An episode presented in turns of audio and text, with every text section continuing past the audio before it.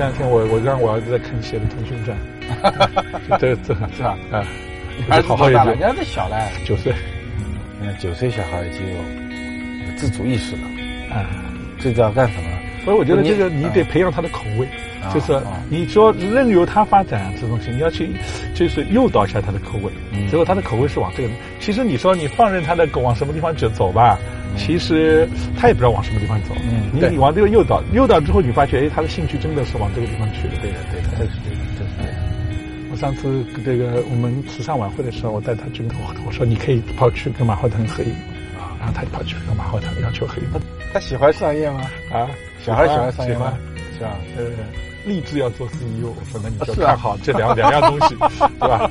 其他不要学习，对吧？学要学就学最高端的。他知道马化腾吗？他知道，他就他对马化腾已经很熟悉，对马云已经很熟悉了。那天马云不在，等他们，咱们孩子们大了，这两个这两个马老师也 out 掉了，也 out 掉了，打法也不一样了。对，现在真是，没关系，就商业思维可以学习。对对对，商业思维真的，学的至少在当前最顶级的商业思维，对不对？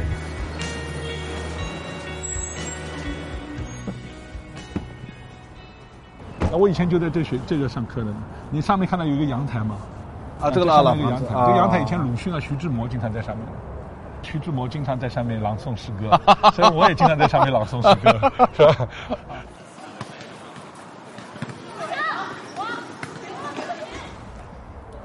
啊，你是当过这个学生会主席啊那就？鲁迅的对，那诗社社长诗社社长也当过啊？那你当年很风光嘞一年、啊！一年级就来当诗社社长，然后哦一年级下又当学生会主席。我基本上好还开创了一年级就把这两个都当完了，到两三年级之后就去出去工作了，就卖广告了，就是拍广告，这个做广告片导演，然后呢就去挣钱了嘛，那是。哦，那么早九二南巡讲话了呀，九二南巡讲话 了之后，啊我们价值观发生改变了。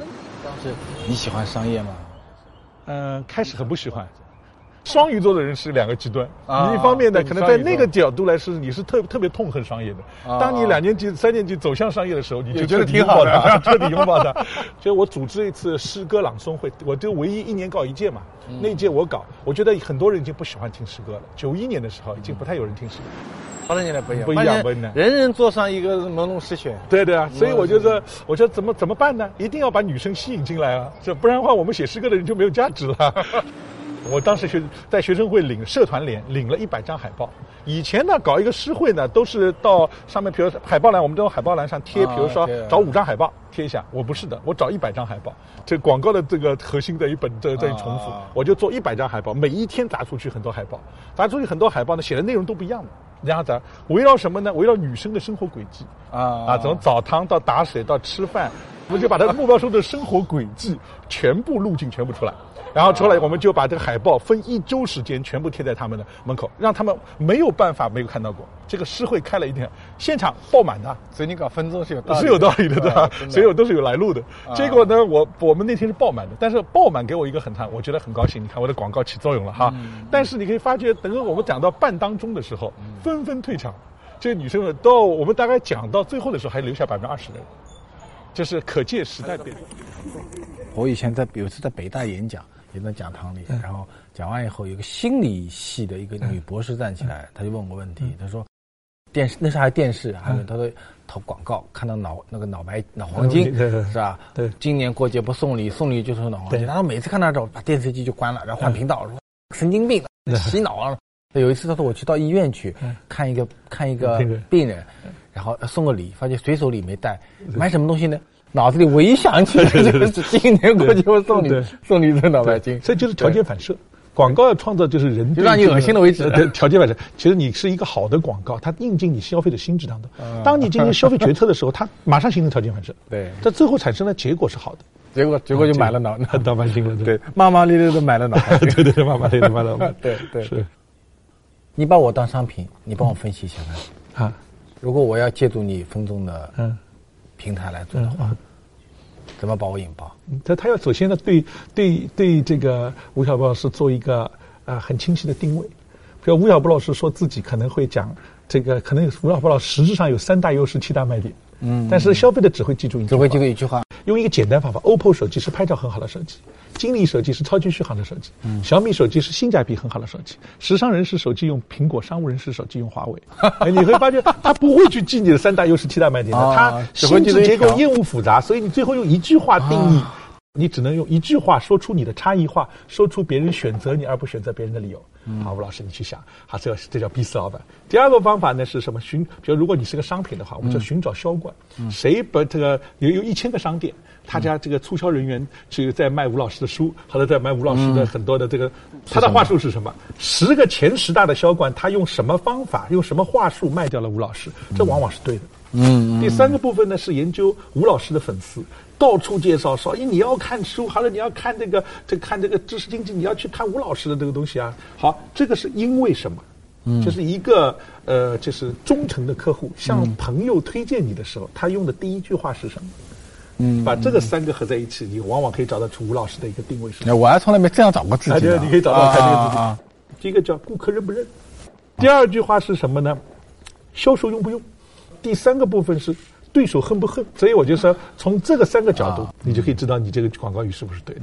就它一定是有方法论的。嗯，在这个方法论框架之中，它你要要去做做分析的时候，那么这刚才说的这个具体的句式是很好的。比如老大的写法一定是，你想在这个市场上你是老大，你是烤鸭就吃全聚德，果冻我就吃喜之郎，要租车找神州，装修就上土巴兔，这就叫封杀品类。啊，封杀品类你代表啊知识经济，比如说这这个这个这个这个，这就叫封杀品类。嗯第二个部分，如果你在知识经济里面，或者你所在的这个品类里面，嗯，没不是老大，不是老大你是老二怎么办呢啊？老二就是去挑战老大，找老大麻烦，搓轮胎，啊对吧？对吧？比如说同就比如说上天猫就够了，这就叫封杀品类。啊对吧这个，那么进攻性的，这个老二就是做进攻性的，同样低价买一针的，同样低价买一赞的，同样低价买一块的。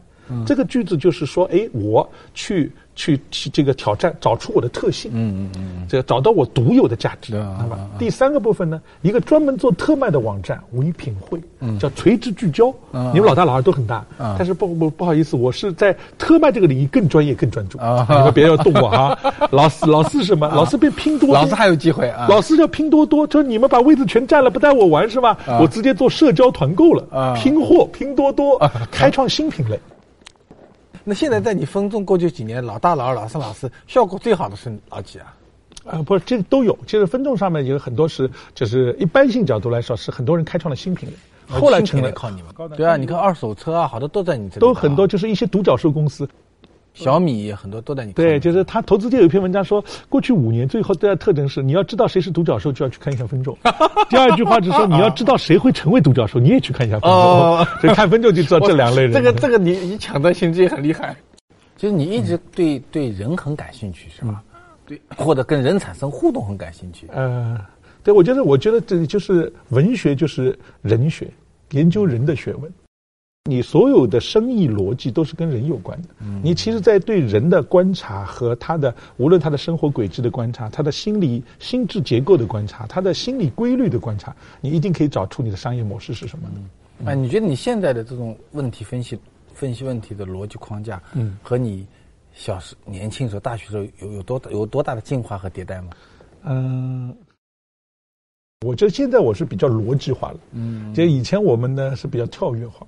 因为你在守城的时候，你需要逻辑化一点；但你在开创性的时候，你需要跳跃一点。你把两个，如果我觉得现在的缺点是说，我已经不太能够把两个开创性的东西就越来越少了。以前我说电视广告是电视广告，户外广告是户外广告，你合在一起变成是户外电视广告。你敢于把它组合在一起，就像我们读先先锋诗歌，不就是把两个挨不上的词语非要挨在一起吗？这就是我们叫词语的跨界组合。对实际上商业模式是不同的商业元素之间的跨界组合。但是呢，就是你越到后来写 PPT 选选多了之后，你会发现你的逻辑越来越流畅。越来越坏处呢是你的跨界组合越来越少。所以我觉得一种方法是，当你已经没有再开创出这种全新的这个事业体的这个逻辑的时候，你的变得越来越逻辑化的时候，那我就换一个思路，就是你把电梯媒体这个你手段这个你了解程度最高最了解的，直接永远聚焦在这个位置上。传授，我今天做了中国大陆，然后我们可以去做中国香港，可以去做印尼，可以做东南“一带一路”，全部出去。嗯，就是我觉得一招鲜就把它做做到底就好了。过去十年期你你的跌跌宕宕还挺多的，嗯，零八年的时候是你股价比较低的时候，对对对是吧？从六十块钱纳斯达克上市跌到过六块钱，对。对，然后一一年浑水的调查，然后一三年私有化，一五年回归，对。就整个有一波这个东西，对对，主要还是零八年那次的这个波动特别大。啊，嗯，零八年我看你是，我看材料说你零九年重新来管，对我零八年离开了公司一年。我原来认为是零八年为什么可以交班，是一个最好的环境，又是奥运会，广告又暴涨，一切都是最顺的时候。我退下去，退居二线。第二部分呢，我就觉得，呃，我把分众已经 build 起来了，我可以去做别的事情。我还没想好去做什么，我我考虑过投资，比如像南鹏这种，哦南鹏这种在携程创业，到后面变成做投资。哦其实我是兴趣呃见的客户很多，我觉得性格做投资也挺好的而且我经常可以帮这这些创业者做做一些参谋。对对对对，我挺好你很嘛热情。当时的分众的瓶颈是因为金融危机造成的，还是因为商业模式造成啊，那时候还没有金融危机。零三年开始到零七年，到零七年就是你开始增长都是百分百增长，嗯，到后面你就维持不住百分之百增长，但是你就已经很疲惫了，你已经拉不动了，拉不动嗯。拉不动了。其实你又不能坦然接受百分之三四十增长，嗯。所以你觉得要保持这个增长，你必须横向去做买些收购东西，嗯。哎，买些东西来通过收购兼并来去做这个事情。其实你收购兼并但你有对的，你要像居众是买对了，啊，那那那个是那肯定是，就说明你的主业夯实主业肯定是对的。关键的问题是你买的都是跟人有关的公司，而不是跟资源有关的公司。嗯你买的人有关的公司之后，这些人散散场了，你这个公司是守不住的。嗯如果你买的是个资源型的公司，那么你你最后你会发觉，它可能资源累积起来，有个好的团队去管是有可能的。对对对对对那人力有关的公司，你全资收购了，对人力资源的公司，你只能买一个小股东。让他们作为创业者让进入创业者对对对对你一旦人力资源公司你全资买了以后资买入，，这是他们很挑战一两两年。退出以后，等于这个空壳了。对对对对对，它核心价值是跟人走的。啊，那后来零八年怎么？后来你回来以后，通过什么样的调整让公司重新？我觉得只做了一件事，就聚焦主业，我就把那些所有的收进来的东西全不要了。啊，清清后来浑水打击的就是说，你一买进来的公司，你明天又一块钱全卖出去了，对对对，你当时怎好么干什么？业好像是两亿多美金买进来对对，对对三三三千多美实际上。三四亿，总共这些公司收购花了四亿美金，最后两亿美金卖出去的，这是直接亏了两三亿美金啊对，那么这个这个就说明，就是我觉得我错了，我的风格就是我错了，我完全相反走，我就错了，我就全不要了。嗯，那么这这这是义无反顾。我觉得我错了，就回归主业，我还是回到价值创造上面去。就我最擅长什么？第二，我能给客户提供的价值到底是什么？嗯，我顺着这个角度去走。嗯，这些东西我后来都是零九年回来，就盯着一个主业不断深挖，后来它的价值就越了起来。我回来的时候大概只有三十几三十几亿了，营收只有三十几亿了啊啊，然后那个后面现在已经变成一百三十亿了。嗯，就是我觉得还是在零九年回来之后，你每一步夯实，你也能接受市场的增长，不再是你想象的，好像每年要百分百增长。那你没办法，我接受，我就就匀着百分之二三十的速度前进。那也很强啊，我觉得也挺好的对，你那个一一年浑水开始，当时在资本市场举经理的时候，就那个时候也是移动互联网起来的时候嘛。就大家在说，原来在电电电梯厅，你说是无聊时间嘛是，东张张西望望。那现在大家都看手机，对对对。当时这方面冲击大不大？二零一一年开始呢，我觉得这种声浪是有的，就是你的收视就肯定会受到一些影响。呃，五年之后去看这件事，我认为，这他对别人的冲击远比对我们的大。这个因为这电梯口的时间非常短，两分钟。你如果坐看手机，最好的时间是坐在车上，或者我正在等小波老师来，我在餐厅等你，然后我们就看手机。要坐着和站着是不舒服的。看手机，然后这在那看，坐着就很舒服啊。你能够，第二是你有十分钟以上时间一定会拿手机。如果只有两分钟的，你不一定要看。大部分的也不会看。对，所以我觉得我们这个场景是一个短暂的滞留的世界。对，其实分众的很多价值是没被挖掘出来啊。对，我觉得分众的价值，呃，还是回归到我当年做这件事情当中。我觉得我主要是发现了一个规律，就是我发觉广告其实是一个反人性的事情。就没有人要看广告的，所以你可以发觉消费者什么时候会看？你可以发现那个独特的场景，消费者等电梯啊、坐电梯的时候，会主动看一下广告。啊，对，嗯这两年的移动互联网，你觉得对分众的影响有多大？是正面的影响还是？基本上是特别正面的影响，特别正面。我觉得移动互联网它它创造了一个很大的变化，就是消费者的资讯模式转到移动互联网上来了。嗯，看手机的时间比看所有媒体的时间的总和都大。嗯，对。那么这是一个对我们比较有利的事情。嗯，但是从品牌引爆角度来说，我认为手机上消费者看内容不看广告，所以你真正要引爆一个商业品牌，要把一个句子打进去并不容易。但对分众也也是个好好事儿，对吧？他赚他的钱，可能也许赚了很多钱哈。Netflix 变成一千七百亿美金的公司，对对，成为很伟大的公司，很好啊。那么，但反过来说，至少在广告市场角度来说，有头部的，就是那还是有很多人看广告的哈。在视频里面，七亿用户可能两亿会员，五亿看广告的。嗯。但是其实这两亿的会员往往是对头部的那个。嗯。但头部的力量恰恰就是分众的那些人。嗯，那么这样的它的广告模式反而是以分众为比较影响最明显的这种模式，所以我觉得这个移动互联网的它的对那个媒介市场的结构发生改变，给我们创造了机会。我觉得大家真的是对分众不是很了解，或者觉得分众不够性感，但我跟你接触几次，我觉得。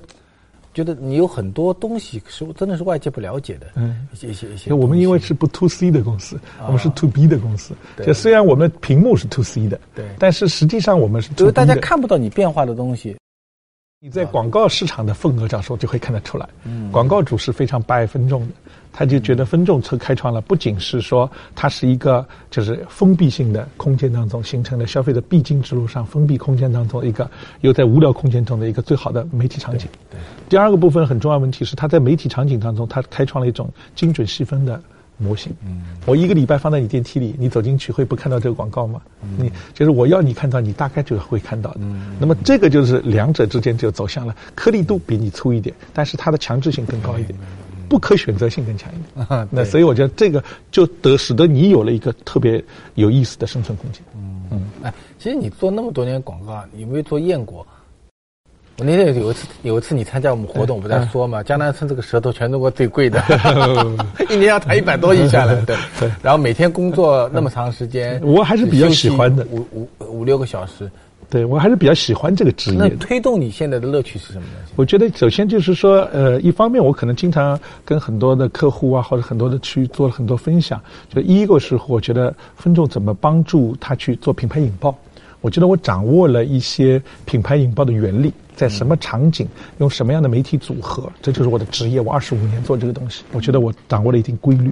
第二个部分呢，我觉得我还掌握了就是说了什么可能可以打动消费者。就是他在消费者的心智定位当中怎么去做？你后来广告为什么一直没有换行，一直在广告的行业里面？我觉得就是我也是挺专注的，就是说你会发觉你会的东西不多。你从大学两年，你你你学会过什么本事吧？你只会广告，从大学两三年开始，你在这个领域就不做，越做越深。就一个人肯定要去看你的长板在什么地方。嗯，对，我觉得不用去用你的短板给别人打嘛。你的长板肯定在于你对文学广告消费者心智的理解，啊消费者行动轨迹的理解比别人快。术业有专攻啊，就像我们为什么不去做外卖一样的嘛。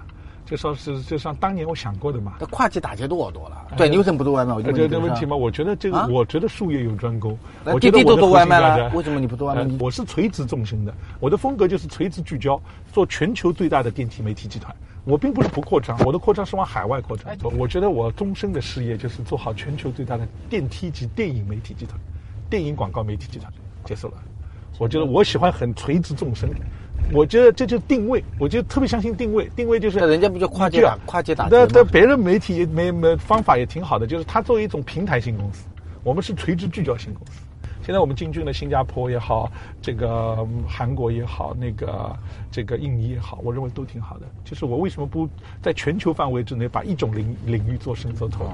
但我觉得这就是你不断去想各种各样模式探索，其实风险并不小。你把一种模式说白了，一招鲜，你把它垂直练的，就是你是一个杂耍，就是不变不变，对啊，你就把一个领域练得很熟悉。就像小郭老师，你是你也是这样的。我们俩的核心竞争力是什么？我们很清楚我们的核心竞争力在哪一个点上，别人是击不破我们的。我们这心里有底气。你知道到外卖是不是别人可以给击破？旭豪同志就把我打半死了，就你以为 旭豪同志多凶猛啊，对不对？你以为他们旭豪会放过？我不是看你在采访旭豪吗？对吧？你说旭豪同志会放过我，还是王鑫会放过我？你跟这些人混在一起打有好处吗？没好处，这都很凶猛的人呐！你以为跑到别人地界上腿不被打断，是不是？你刚才也在讲，就是说，呃，分众不做跨界打击，只专注在这个行业里面一直打穿。你觉得过去十多年分众在中国地区获得的这些消费者的认知和成功，比如你现在到到中东去，到欧洲去，到俄罗斯去，对，你觉得能够拷贝吗？嗯，我觉得至少是一带一路的这种东南亚国家一定是可以的，可以的。就是它的能不能拷贝，主要取决于就是说它的楼是不是垂直型的。就是它是高楼型的，嗯，是吧？这个这个，其实第二个，如果这很多楼都是很低的，这个这个不是以写字楼这种高楼为主的，那么它就行不通。那么第二个部分呢，我觉得就是电梯够不够多吧？这个地方电梯是不是主流？对。第二是人口密度够不够高？嗯，我觉得这个是人口密度够高，这个楼房是垂直型，电梯密度很高的，我认为基本都可以成功。嗯，所以我们在首尔大概已经覆盖到了几百万人。哦。然后我们在印尼。有印尼雅加达就两千两千七百万人嘛，当然我们现在正在建，新加坡我们在建，那么我觉得这些地方的人口密度都是比较高的，一个城市型的电梯型的，没有电梯无法生活的，这我觉得东南亚一定会成功，欧美会不会成功我就不确定。东南亚我觉得够了，我们算过，东南亚的核心国家大概有二十三亿人口，嗯，那包括印度啊，包括孟加拉国都有一点七亿人口。所以我觉得这些命令，孟加拉一点七，一点七，所以过亿的，印尼是两点四亿，可能都很难。哎，越南，所以我觉得这些地方都是做得起来的。你看越南，我们的加盟商也好，我们越南也学学习我们这种模式的人，大概已经已经赚一亿多人民币了。啊，在越南只做两个城市，河内、胡志明。啊，是你的拷贝，你的拷贝我的模式。对，可见就是你发现这些地方地界是是可以成功的。这一次跟他的。交流让我比较意外的是他的专注力，这其实挺让我吃惊的。就是，嗯，他把他定义了呃楼宇广告，同时呢，他在十多年时间里面完成了楼宇广告从呈现到商业模式的不断的一个迭代，但是他又控制了自己的很多好奇心和贪婪，他一直固守在这个领域里面。你仔细想这件事，它是一家一千五百亿市值的。公司，所以它它每年会产生四五十亿的一个净利润。那如果加上杠杆的话，你可以想象说，这样的公司可能换一个人，可能每年会有几十亿、上百亿的资金去去做周边的相关性的一个投资，或者去跨界打击人家。但你会发觉，江南春好像没有这个想法，他一直还在一个特别垂直的领域里面做，所以这会造成一个一个一个结果是说，那么五年后，如果我们再有机会来谈美团，来谈滴滴。你已经不知道美团会变成怎么样了，你也不知道滴滴会变成怎么样了。但分众传媒可能还是今天这样的分众传媒，他把他的理论磨啊磨啊，最后面磨成了一一颗呃像海边的鹅卵石一样的一个东西，然后三板斧能够把你打倒。所以我一直以为，嗯，江南春是一个被低估的一个企业家。今天我们特意找了华师大，你当年。组织午夜诗会的 场所来啊！如果你回到当年的那个年轻时候的江南春，你你会想到今天这样的一个状况吗？嗯，当然这个是不可能想象的。对，我这样在在台子上经常唾弃商业的这个东西。作为一个 这个这个具有诗性的这个 社长啊，社长是这个，我觉得这些我们当时就特别不喜欢女生们都被商业的气氛所的，已经忘记了对诗人的这种这种感觉啊。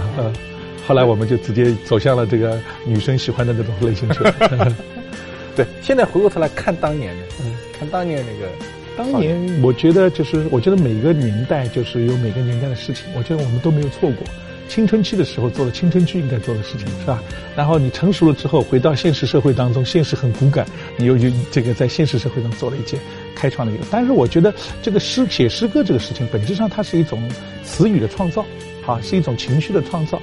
这个我觉得创意创造你的生意，想象力创造你的利润。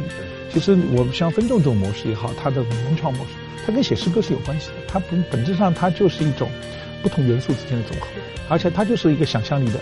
通过自己的想象力，通过自己的创意去创开创了一个新的全新的商业模式。这个从底层逻辑是一样，底层逻辑是一样。为那个创造了文字，对对，这个创造了一种商业模式，对商业规律的，是的，是的，对。就我最近刚刚写完《激荡时间随大一的，我中有一句话，嗯，我觉得可能是我们这一代人差不多，就是我们都在被时代改变，也在改变时代。对，本质上来讲呢。还是时代改变我们更多一点，我们还是一些随波逐流的一些人，没有这个大时代的背景是不可能产生的。对，所以大家还在努力的工作。对对，谢谢谢谢好，谢谢谢谢谢谢谢谢。我经常上来自己朗诵的，你知道我朗诵的时候是什么感觉？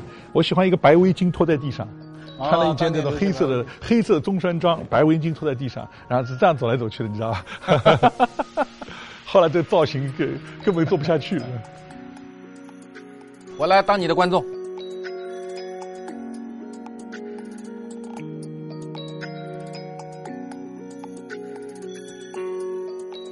整个冬天，我坐在门槛上，饮水、取暖，看花朵如何动情，阳光如何落在别人的肩头。整个冬天，我呆坐、眺望，拿笔写下清丽悠扬的诗行。情人不在，情人和他的两个灵魂走在大街的中央，而他亲手制作的一封信件。我觉得文学对他来讲有两种，第一种呢是，呃，让他掌握了一种语言能力，他能够非常形象的、准确的把自己的商业模式对公众和对消费者表达清楚。第二点呢，我觉得诗歌也好，文学也好，对他来讲，在他生命中就是一根围巾。他可以没有，但有的话呢，能够让他在那么繁忙的生活中有一种温暖感。你刚才看他在台上朗诵诗歌，他还是蛮自得其乐的。所以你会发现就是说，其实作为一个华师大诗社的社长的江南春，和现在作为一个公众传媒的江南春，他内在对对文字、对生活，包括对女生的热爱，好像还仍然是存在着的。